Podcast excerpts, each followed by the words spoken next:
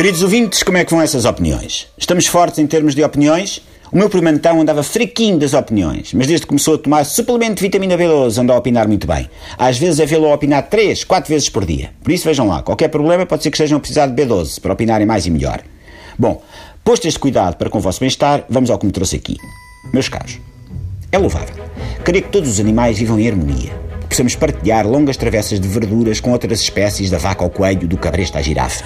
Vegetarianismo, veganismo, a negação da chouriça, do morcelão, do salpicão, do paio e da alheira de aves. Sim, senhor. Tofusem-se os que se querem tofusar. Sojem-se os que se querem sojar-se. Seitanizem-se os que se querem seitanizar-se.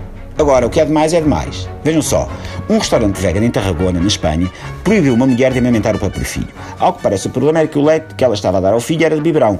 Se fosse do próprio peito, não haveria stress. Mas, tal como a agência do restaurante esclareceu, o problema era que o leite vinha de outros animais, outras mães do reino animal, as vacas, portanto, a quem o leite era roubado para dar aos filhos dos humanos cruéis. O gerente deste restaurante teve sorte, porque se chegasse a mostarda ao nariz desta mãe, era bem capaz do gerente ter comido uma solha, e os veganos não comem solha. Era uma bronca. Quer dizer, já não bastava os pais da criança irem acabar o serão cheios de fome, porque tofu não puxa carroça, como ainda por cima o bebê também ia ficar com larica, porque a mãe não lhe podia dar o leite no restaurante.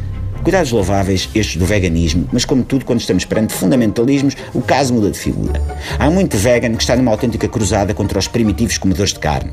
Querem fazer com os pernis de borrego, os leitões e as bifongas aquilo que o Montague fazia com os livros do Fahrenheit 451, queimá-los todos, sem sequer terem em conta que para queimar os ditos pernis de borrego, os leitões e as bifongas estão cá os carnívoros, que os queimam em tachos, panelas, fornas de lenha, grelhas, espetos, etc, etc, etc.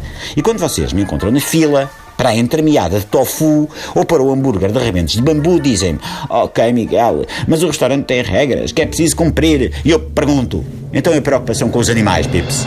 Só se preocupam com as vacas? E o animal humano? Aquele pobre enfesado animal humano em idade de ser amamentado que ficou a guinchar de fome porque o biberão lhe foi tirado dos beicinhos? Esse pequeno animalito é menos que os outros? Um bebê humano é menos cuchi-cuchi que um bebê cabresto? Vamos lá ver Pips Vegans estão assim tão à frente na escala evolutiva, tentem ser mais civilizados para com os selvagens que comem carnonga, que bebem leite de vaca.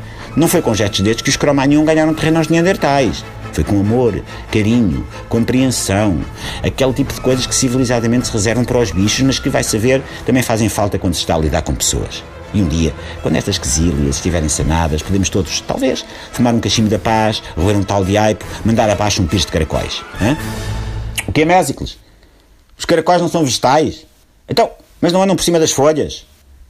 Eu não estou a perceber nada. Não, bora aí. Explicas-me isso de roda de um pires de moelas. Ok.